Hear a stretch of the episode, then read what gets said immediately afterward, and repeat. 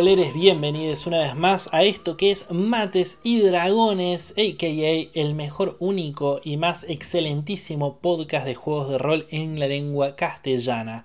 Estoy yo, que soy Tobias Culazo, el generalmente presentador y conductor de este programa, y el experto genio ídolo de la life, el señor Manuel Cabeza Rivarola. ¿Cómo andas, Cabeza? Hola, Tobias, estoy muy bien, por suerte. Por fortuna. Me alegro, me alegro una banda así bien bien con vos, bien con todo, bien con tus cosas. Sí, sí, sí, no diría perfecto, porque ¿quién está perfecto en esta vida, en este, en este infierno que es vivir, en esta tortura de existencia? Pero no, estoy muy bien, por suerte. Che, ¿estás bien con tus cosas? Me decís tus cosas, las que tenés en dónde? ¿Las tenés en tu casa? ¿Las tenés encima tuyo? ¿Tenés en los bolsillos? ¿Dónde están tus cosas? Claro, las tengo en todos lados y la verdad debería en algún momento, no sé, hacer inventario o algo por el estilo, porque la verdad me está costando un poco llevar la cuenta de todo lo que tengo.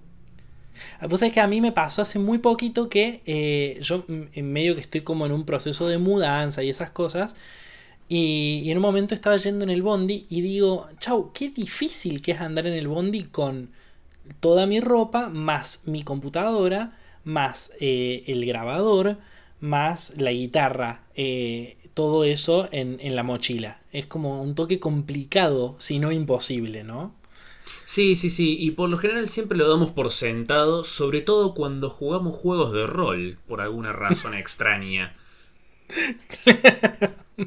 Bueno, como se habrán imaginado, estimados roleres, porque ustedes son bastante despiertos y se dan cuenta de esas cosas, vamos a hacer un episodio sobre limitaciones que de alguna manera suelen ser cuestiones bastante ignoradas a la hora de, rolear. Y tenemos un montón de preguntas para hacernos y yo espero que eh, Cabeza tenga algunas de las respuestas. Serás decepcionado, pero vamos a ir igual. Bueno, primero que nada, vamos como siempre, de lo más grande a lo más chico. ¿Por qué los juegos tienen limitaciones, cabeza? ¿Por qué no puedo ser completamente OP, ser un dios? ¿Por qué no? ¿Por qué? ¿Por qué incluso cuando juego a los Sims me encuentro con limitaciones si soy el puto dios? Ah, tenés eh, trucos que podés poner en los Sims, ¿sabías eso, no? ¿Cómo? Clapausius. Em, pero sí, limitaciones en los juegos. Eh, creo, creo que en, medio obvio mencionar el tener que decir por qué los juegos ofrecen limitaciones. Y cuando hablamos de limitaciones podemos hablar desde por qué en ajedrez tengo que esperar que sea mi turno para jugar. ¿Por qué en, en el truco solamente me reparten tres cartas y no todo el mazo? Es como decirlo quizás en estos términos. ¿Por qué no las puedo elegir esas tres cartas? ¿Por qué no puedo elegir las tres cartas que me tocan y punto? ¿Por qué, ¿Por qué tenemos limitaciones? Bueno, es obvio por qué los juegos tienen limitaciones, porque es en parte lo que ayuda a hacerlos interesantes, porque es a través de las limitaciones que como seres humanos que nos gusta jugar juegos y ser desafiados, tenemos que pensar estrategias, tenemos que pensar formas de resolver el problema, tenemos que pensar cómo nuestro contrincante, que el contrincante puede ser otro jugador o puede ser eh, el monstruo ficticio del que puso el DM al frente nuestro, cómo va a ser ese monstruo para también sortear sus limitaciones eh, y así enriquecer el juego. Porque los juegos, parte de lo que le hace interesante llegar a ganar o perder es que tenemos que sortear limitaciones. Entonces, eh, me parece, si bien es obvio, me parece importante por lo menos tener, eh, partir desde esa, desde esa base para avanzar con el programa, me parece. Sí, sí, me parece que es como clave y súper obvio, pero está bien decir las cosas obvias porque por ahí uno no, no se da cuenta. Me acuerdo que una vez yo estaba jugando con mi hermano cuando mi hermano era muy pequeño, jugando un juego y él de repente hizo trampa. Una trampa muy tonta, muy obvia. Y yo le dije, ¿y por qué haces trampa? ¿Cuál es la, qué, qué ganas haciendo trampa? Y me dice, el juego. Y fue como, uy, está bien, le digo, tenés razón. no puedo competir contra tu lógica, pero, pero a decir verdad, uno cuanto mayor es el nivel de desafío, mayor es la satisfacción de poder lograrlo. Ahora bien, cabeza. Tobías. Vamos a coincidir en que hay limitaciones que como jugadores o como masters, eh, incluso jugando juegos de computadora, hay limitaciones que decidimos conscientemente ignorar porque, mm, no sé, porque las decidimos ignorar. Mucha gente juega a los Sims usando el truco de la plata, más allá de que no usa los otros tipos de trucos. Mucha gente en un momento dado del BC City ponía Leaveme Alone. Eh, hay como ciertas limitaciones que decidimos ignorar eh, arbitrariamente. Sí, porque los juegos me parece que está muy bueno no pensarlos como una entidad estática donde el, el, GTA Vice City se tiene que jugar de esta manera.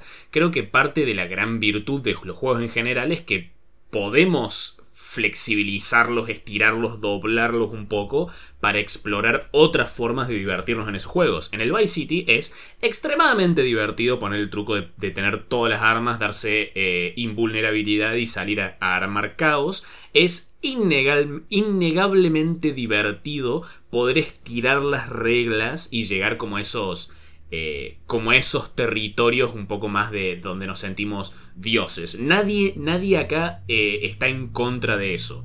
Lo que sí me parece importante reconocer que si bien eso es una forma de diversión, hay otras formas de diversión que se favorecen, que, que, tienen que tener limitaciones. Volvemos al ejemplo del ajedrez.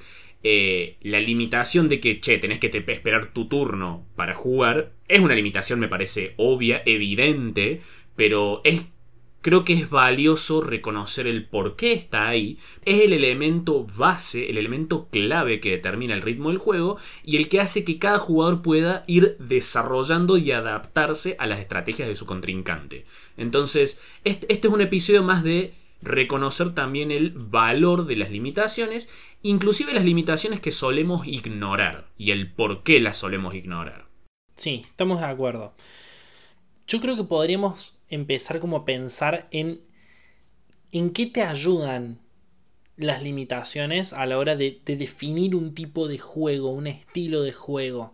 Yo pienso, por ejemplo, en un juego como, como el primer Fallout, en el cual eh, realmente todo de todo había poco y de todo había como, como que tomar decisiones muy concienzudas eh, para poder llevar adelante el juego. Incluso vos me hablás de, los primeros Resident Evil, en los cuales también la poca munición, las pocas curas, son cosas que te generan la misma tensión que el juego intenta generarte. Exacto, exacto. Eso, los ejemplos que estás poniendo eh, son claros ejemplos de cómo la ficción se tiene que eh, mezclar y se tiene que servir de mecánicas de juego específicas para poder reforzar esa misma ficción. El, el Fallout, un juego post-apocalíptico, donde la humanidad lucha por sobrevivir, donde no quedan nada más que decisiones difíciles porque es un mundo difícil, se refuerza con el aspecto mecánico donde los recursos son difíciles de conseguir, donde hay que trabajar bastante para poder conseguir armamento o equipamiento un poco más poderoso, donde hay muchas decisiones que tienen impacto permanente eh, eh, e irreversible. Eh, todas esas cosas hacen a la fantasía de esto es un mundo difícil, jodido, post-apocalíptico. Es por eso que está bueno pensar en, en, las limitaciones y específicamente en las limitaciones que solemos ignorar. Con, en vez de decir hoy, ¿por qué tengo que hacer esto? Qué difícil que embole, no quiero. Y pensar en, bueno, hipotéticamente, digamos que vamos a, seguir estas limitaciones. ¿Cómo favorecería a mi juego? O mejor dicho, mi juego, el, juego que, el tipo de juego que yo estoy queriendo correr ahora como, como máster, ¿se vería favorecido de reforzar estas limitaciones o no. Y es en ese criterio, en esa ficción que estamos intentando vender, que, es, que, que, vamos a tomar la decisión de qué limitaciones tomar y cuáles no. Y obviamente, cuando hablo limitaciones, si bien vamos a hacer mucho énfasis en limitaciones mecánicas, esto también se, se, me parece que se condice con, con una limitación narrativa, donde el héroe eh, tiene alguna limitación, algún desafío, algún obstáculo intrínseco que, tener que sortear, porque eso los hace más interesantes a las historias. Si, si los héroes hacen todo de una, sería una historia muy aburrida, me parece. Sí, De hecho, es, es, uno de los principales motivos por los cuales nunca me ha gustado del todo Superman como, como superhéroe. Porque es como literalmente puede hacerlo todo. Entonces, eh, obviamente que por ahí el hecho de todavía no tener el poder suficiente para alcanzar tal cosa o todavía no poder acceder a ese arma mágica que les va a permitir eso, es lo que de alguna manera le suma ese piripipi que vos decís, bueno, eh, estoy limitado. Exacto. Estoy limitado y eso genera el desafío. Creo que sin límites no hay desafío. Sí, porque, porque como humanos me parece buscamos naturalmente eso. Es, es una de las razones por la que jugamos juegos. Buscamos ser desafiados, pero para ser desafiados tenemos que establecer un piso, un, obstáculos a tener que superar o, o límites entre los cuales tenemos que movernos. Eso es lo que hace que, nos satisfaga el resolver el desafío. ¿Y qué, cuáles son cuando venimos nombrando eh, esto de limitaciones que solemos ignorar? ¿Cuál, cuál es ¿Cuáles enunciaríamos ahí? Yo, por ejemplo, diría, eh, hemos dedicado un episodio entero prácticamente a hablar de la economía. Yo creo que llega un punto en el cual la economía es un recurso ignorado. La cantidad de, plata que tiene o no tiene un personaje deja de ser importante. Pero después, ¿qué, otros, ¿qué otras de estas limitaciones para el juego vos considerás como máster que suelen ser conscientemente ignorada. Yo principalmente siempre veo tres, que son tres limitaciones que yo también he ignorado y sigo ignorando, depende de la partida, que es el peso, o sea, literalmente el peso del equipamiento que uno lleva, las reglas de peso de D&D quinta edición, que eh, todo el mundo lee esa parte del manual y hace de cuenta que no existe, porque vamos a, hablar más adelante porque... Nunca leí eso. leí el manual, nunca leí esa parte o por lo menos lo olvidé. Existe, te, juro que existe, no estoy loco, la vi. Em, Yo pensé que de la página 10 saltaba a la 25 directamente. Sí, para cómo es un párrafo re chiquito que está en la sección de habilidades, en la parte de fuerza, está bien metido ahí y tiene una regla, inclusive tiene una regla variante. Em, no sé, cosas que muchos, se pueden llegar a sorprender. Porque uno por lo general cuando recién arranca a jugar DD no quiere, además de todo el peso de las reglas que uno tiene encima, no quiere enfrentarse a ese embole, vamos a admitir, que es tener que llevar la cuenta de todo el peso que estamos llevando encima. Em, otro que por lo general siempre eh, veo o ignorado o como que intentan no ignorarlo pero se rinden fácilmente, que es el llevar la munición. Bueno, pero eso pasa pasa en las películas todo el tiempo. Es muy gracioso ver una película en la cual los personajes se enfrentan con revólveres y se tiran 100 tiros. Sí, sí, sí, sí. obviamente eh, como vemos mucho de eso, absorbemos mucha ficción en la que sucede eso, en la cual la cantidad de balas que tiene alguien no es como un problema constante, o si lo llega a ser es simplemente para catapultar una situación dramática específica.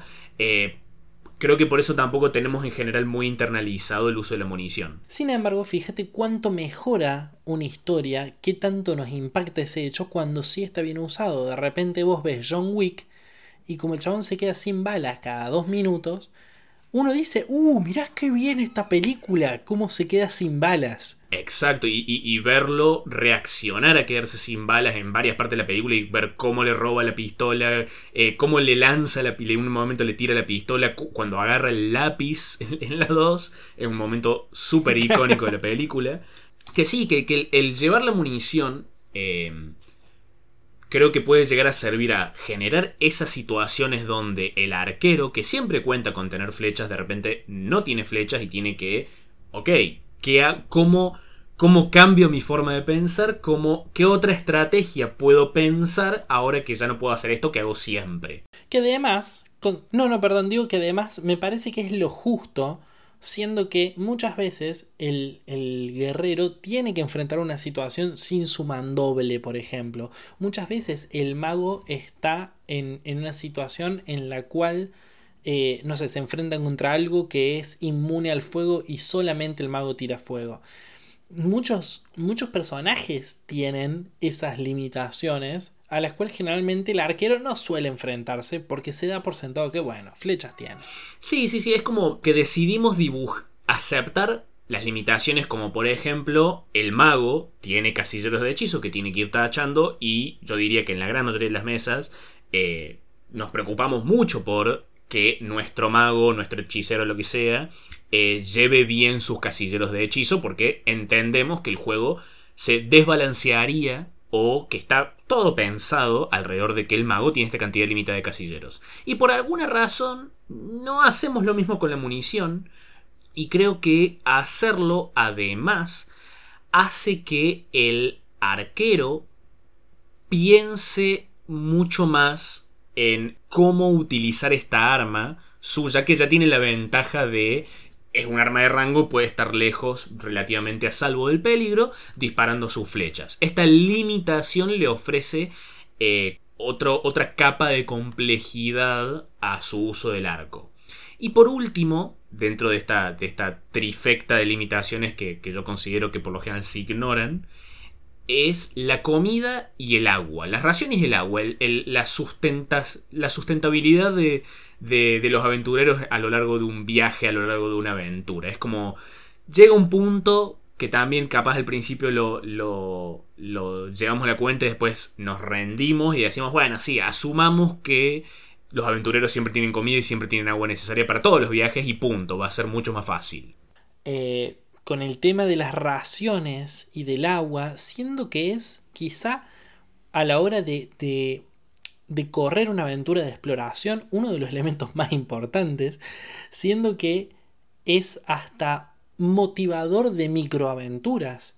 De repente decir, che, tenemos que conseguir que comer, o che, nos quedamos sin agua, che, hace un montón que no nos cruzamos un río y de repente qué interesante que un grupo de aventureros que tiene dos puntos de fatiga porque no consiguen agua se tengan que enfrentar a unos goblin petes que ahora sí son un desafío. Pero además logran que los jugadores piensen en el mundo con como un lugar más verosímil, como un lugar real, como dice uno de nuestros Patreons. El, hecho de tener que pensar cuántas cosas podés llevar con vos mismo te recuerda que el mundo es casi tangible, es real, es, yo no puedo decir solamente, ah, sí tengo 100.000 monedas de oro en el bolsillo. No, pará, 100.000 monedas de oro en el bolsillo es mucho peso, se te rompen los pantalones, hermano. Sí, sí, no, no me puedo mudar con una mochila. Es eso. Exacto. exacto, exacto. Las, las, raciones y el llevar el agua te lleva a que los jugadores digan, bueno, ¿cómo nos podemos ¿Cómo podemos viajar de punto A a punto B de tal manera que podamos encontrar agua durante nuestro viaje? El, pensar en la navegación, el pensar en, en, che, está bueno que uno de nosotros sea un explorador, maldita sea. Em, eso también nos recuerda a nuestro Patreon eh, que está muy bien, que, también es una limitación eh, por lo general ignorada en cuanto a hechizos, que es los componentes de hechizo. El, el, como romper un poco las bolas con eso y el recordar cómo funciona. convengamos igual, convengamos igual que en, lo que es componentes de hechizo, sí el manual te ofrece una opción para ignorarlo, que es, toma, un foco arcano. Pero sí lo... A menos, a menos que requiera un precio. A menos que tenga un precio, sí. Pero sí, también lo otro que dice el Patreon, que me parece mucho más importante y mucho más ignorado, es el tiempo de conjuración de ciertos hechizos. Eh, ¿eso, ¿Eso es algo eh, a menudo ignorado? Y acá él expone que sí, y yo un poco de acuerdo estoy, sobre todo por ahí con, con, con hechizos que tardás. El, tiempo de preparación del hechizo, no el de casteo. Ah, capaz que dije eso. no, no, claro, sí, el, tiempo de, el, cómo preparar hechizos, qué hechizos puedes preparar y cuáles no. El, tener que sentarte a pensar en cada descanso largo, bueno, ¿qué hechizos voy a traer en esta aventura para resolver tales problemas? No, aparte de eso, vos te los tenés, si sos un mago, vos te los tenés que memorizar la primera mañana. Entonces no podés levantarte y salir corriendo y sabés cinco hechizos nuevos. Onda es, pará, me siento, me tomo un café con leche, mientras me leo el libro, me tomo una hora y me aprendo los hechizos que quiero usar hoy. Y, los druidas y los clérigos del fondo no se hagan los boludos porque también lo estoy viendo ustedes y también tienen que hacer lo mismo, ¿eh? no se hagan los idiotas. Eso, y igual voy a, voy a romper las bolas todavía, perdón, pero quiero decir, necesito establecerlo. Los componentes de hechizos también son, son importantes, carajo. Eh, Bueno. Sí, es importante eh, recordar, che, llegamos a nivel 5, podemos revivir gente mortal. No, necesitas el diamante, baby. Sí, a ver. Los que tienen precio, de nuevo. Porque me ha pasado como máster una vez, la primera vez que mastereo D&D y quiero ser como súper riguroso y, y hice a, a un... hice que un mago haga un laburazo para conseguir una ramita que haya sido alcanzada por un rayo para poder conjurar eh, un, un conjuro pete. Eh, entonces es como... Por eso, tengamos cuidado. No hace falta que, que tengan hollín y, que si no hay hollín tengan que irse a buscar hollín a algún lado. Bueno, pero eh, de ahí te puedes como subir un poco a, ese tren y decir, bueno, digamos que, eh, caso hipotético, no, el componente arcano, el foco arcano no te, no te ignora los componentes materiales. Bueno, entonces, como DM puedes decir, eh, bueno, pero en los pueblos y en las ciudades son muy comunes las tiendas que venden estos componentes, es muy importante que los obtengan, entonces de ahí, si bien estás imponiendo una limitación que antes no estabas, que antes no estaba, estás llevando al jugador a interactuar con tu mundo de otras formas. Sí, y también estás llevando a todo el juego hacia un lugar, onda, el, el hecho de, de no ignorar por ahí todas estas limitaciones te da muchas herramientas para, para tu modo de juego. Antes nombrabas a, Resident Evil. Y, y es mucho lo que se mejora, lo que se sostiene, lo que, lo que se aporta al género con, con, con el espacio limitado en el inventario, con la falta de municiones, con todas esas cuestiones. O sea, creo que por ahí un juego de exploración, si uno ignora todas las cuestiones propias de la exploración, siento que se está perdiendo un montón. ¿Vos qué opinas? Sí, sí, sí, sí, exacto, porque es importante recalcar que hay muchas muchas habilidades de jugadores, muchísimos conjuros, que por lo general la gente dice, bueno, pero ¿para qué, para qué, para qué prepararía, eh, gastaría un lugar en mi libro de hechizos para preparar el disco flotante de Tensor? ¿Para qué lo voy a usar? Bueno, para transportar cosas. si, si vos si vos como DM no presentás el problema, los jugadores nunca van a intentar solucionarlo.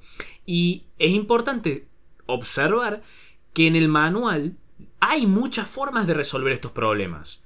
Los jugadores tienen muchas herramientas para resolverlos.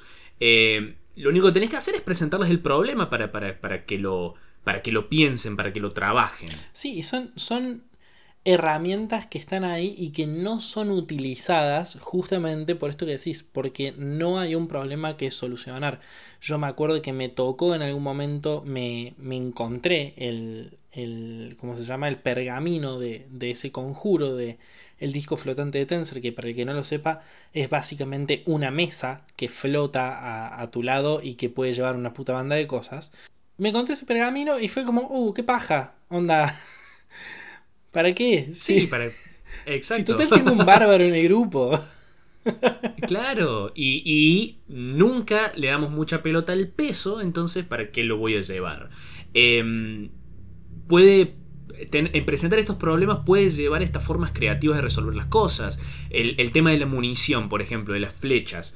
Bueno, capaz el arquero se quedó sin flechas, pero el carpintero del party, que tiene proficiencia en herramientas de carpintero y nunca las usa, capaz es la oportunidad para que salgan a talar un árbol en medio de la nada y fabricarle flechas. Entonces así brilla este jugador que eh, tuvo esta decisión de tener proficiencia en herramientas de carpintero. Sí, o habilidades de el explorador. Vamos de nuevo a uno de los personajes para mí más desaprovechados en la mayoría de las mesas.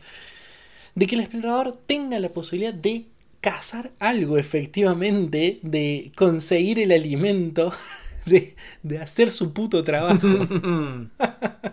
o el druida de, de conjurar agua. Sí, conjugar comida y agua, que es algo que nunca se hace, porque ¿para qué? Si siempre tenemos, comi- parece que siempre tenemos la comida y el agua necesaria.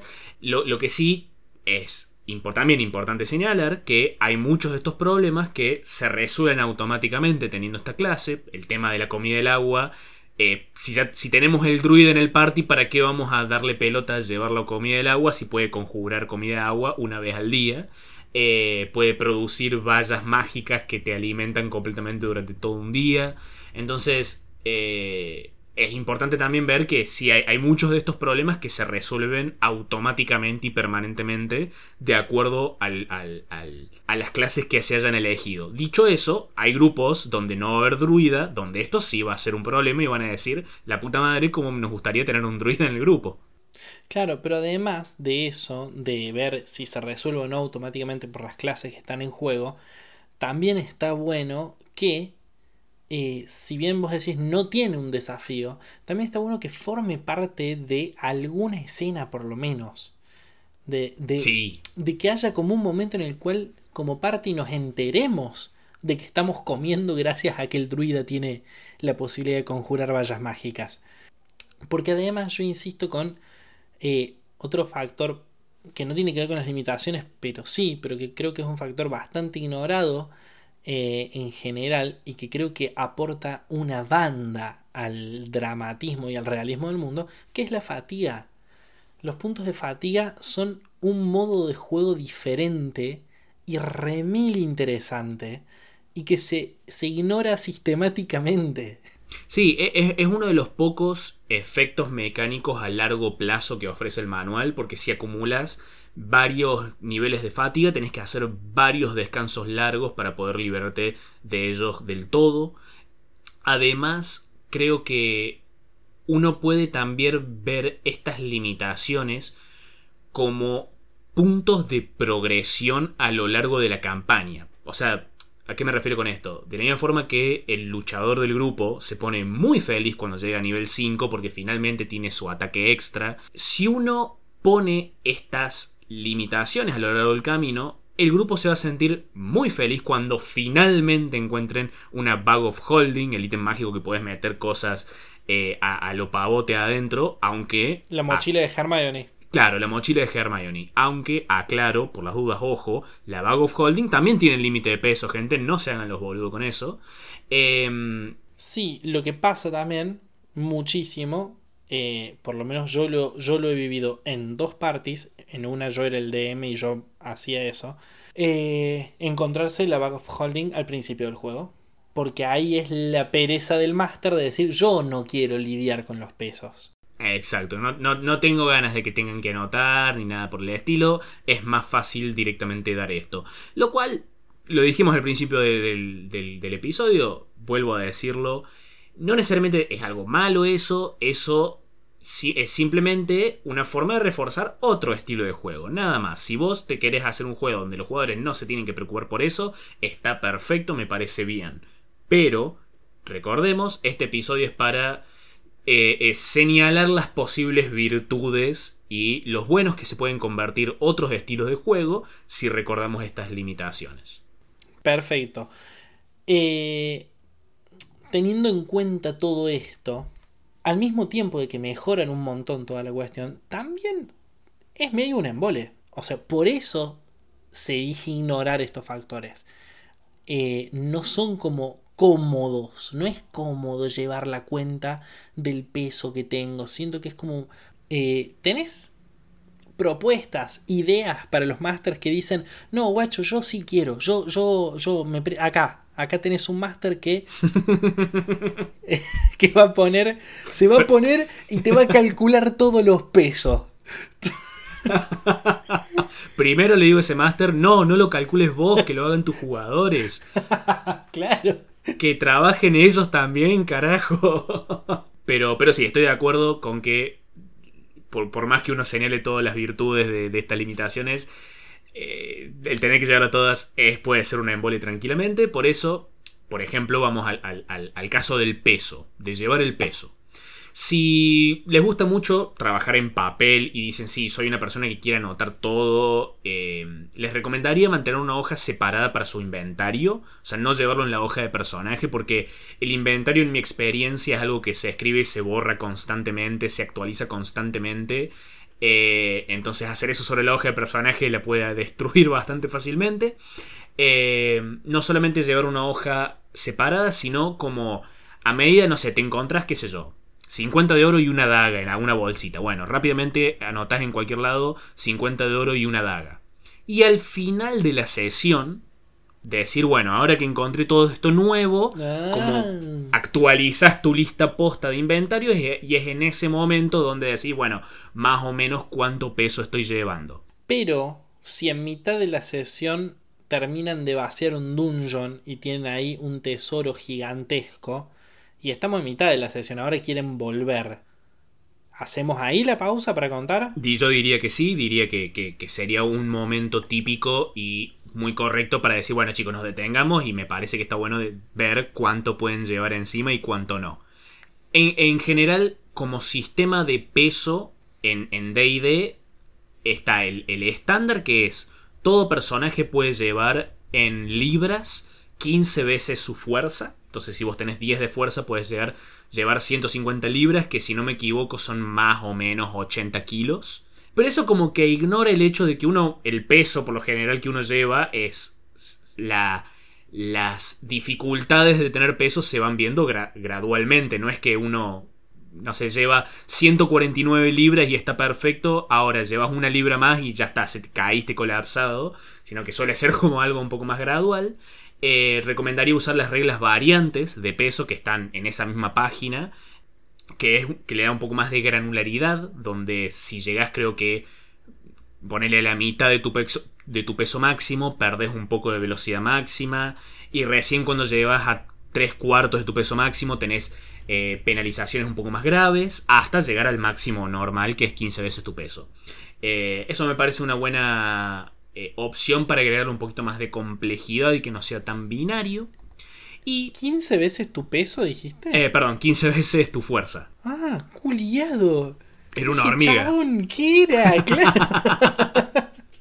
Eh, y igualmente, mi consejo máximo, digamos, es usen aplicaciones de celular, gente. Hay una particularmente que se llama DLG, Dirty Little Goblins, D&D Inventory. Inventario de D&D de Dirty Little Goblins. Búsquenlo como... Qué buen nombre. Sí, sí, sí, es como, no sé si es una empresa o es simplemente un nombre común de varias aplicaciones que tienen.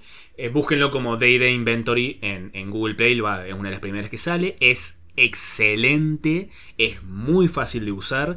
Básicamente te armas tu, eh, tu mochila de personaje eh, y vas sumando las cosas que están ya en una lista donde vos podés elegir, tengo una espada, tengo esto, tengo esto, tengo aquello la aplicación automáticamente te hace el, el cálculo total de peso, te dice te estás pasando de eh, tu primer rango de peso, entonces perdés 10 de velocidad, te estás pasando de tu segundo rango de peso, entonces te pasa esto y esto y esto, te hace el cálculo de peso de las monedas, no, todo, todo en el celular, gente. Ah, Sí, todo. sí, sí. Solucionense la vida, usen esa aplicación. En cuanto a municiones, que suele ser un poco más raro porque cada uno tiene como su propia regla para llevar municiones. eh, por lo general uno a medida que, que usa el arco tiene que anotar, bueno, use una, dos, tres, cuatro, cinco flechas. Y al final del combate deciden, bueno, cuántas flechas puedo recuperar o lo que sea. Lo que yo recomiendo que me parece lo más simple, lo más fácil, es em, cada vez que haces un rol de ataque, que el arquero hace un rol de ataque, si sale entre 1 a, no sé, 3 o el número que quieras, eh, en, el D20 digo, eh, se considera que esa munición se rompe. No importa si pegó o no pegó, la munición se rompió. Entonces, si vos roleas 3 en el dado eh, contra el ataque a un goblin, listo, esa flecha se rompió, anota que tenés una flecha menos. Y al final de cada combate asumimos que recuperas todas las flechas que no se te rompieron. Claro, está bueno. Sí, me parece que, que es de esas cosas que todo el mundo tiene, como vos decís, todo el mundo tiene como una, una regla, una variante distinta. Pero la mía es la mejor. Ah. Eh, Sí, seguramente, como todo lo tuyo. No, porque eh, además es muy fácil eh, manejar las cuán probable querés que se rompa una flecha. Si querés que decir, me gustaría que se rompa una de cada cinco flechas. eh, bueno, entonces que el, el rango sea de 1 a 4 para que sea un 20%. Si querés decir, quiero que se rompa una de cada dos flechas, que el rango sea de 1 a 10. Entonces puedes ir manejándolo simplemente cambiando el, número máximo que puede salir. Y llegando a las raciones, al agua, al alimento para el viaje, yo implementaría lo mismo que implemento para, para cuando los jugadores se tienen que restar el oro de, para vivir durante la semana o durante el día es cuando termina el viaje o un tramo en particular del viaje, vos como máster decís, bueno gente, pasaron 5 días, réstense 5 raciones. En caso del agua, tengamos en cuenta que según el manual, un personaje necesita más o menos un galón de agua por día, que eh, si no me equivoco, un galón de agua son 3 eh, litros y 3 cuartos, o sea, casi 4 litros de agua. Sí, es, horrible, es todo horrible lo imperial, pero bueno. Em, entonces, un galón de agua es más o menos eso por día, casi 4 litros de, agua por día. Tengamos en cuenta que una cantimplora del manual lleva medio galón por día, así que necesitarías dos cantimploras para todo un día. Eh, en ese caso, yo diría que o que los jugadores se aseguren de estar yendo por algún camino cerca a algún cuerpo de agua para directamente decir, bueno, listo, sacan agua por día y no nos preocupamos por eso. O eh, a medida que avanzan ir roleando dados para saber cuán a menudo se encuentran con oportunidades para cargar su agua. Eso es más o menos las, cosas no demasiado complejas y simples que yo implemento para manejar esos, esas reglas. Bien, bien, me encanta.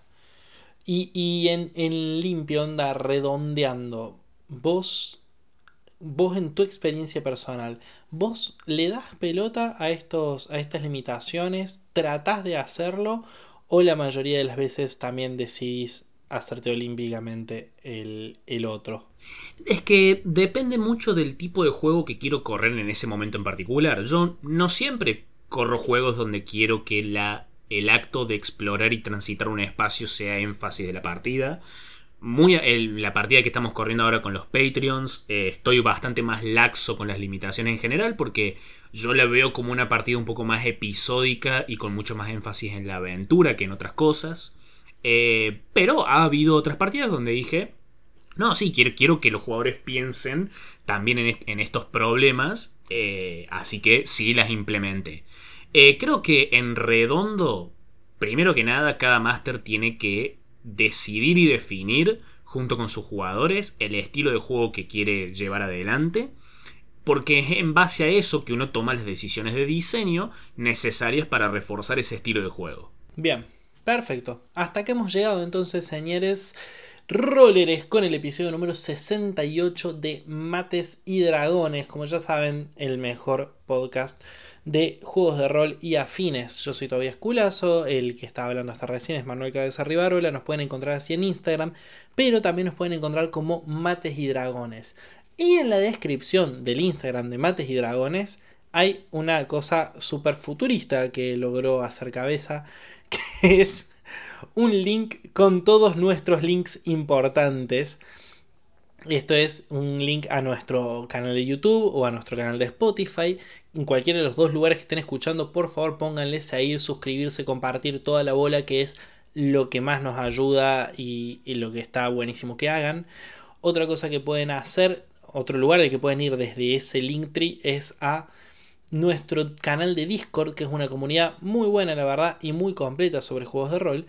Y por último pueden ir a nuestro Patreon, www.patreon.com barra mates y dragones, donde pueden aportarnos una pequeña suma de dinero mensual para ayudarnos a eh, nada, seguir mejorando eh, nuestro, nuestro programa, nuestro proyecto de, de, comunicar y de divulgar respecto a los juegos de rol. Nos falta poco para la cámara nos falta muy poquito para la cámara, así que si se quieren sumar este mes eh, con un, mecenazgo, estaría muy piola. Yes.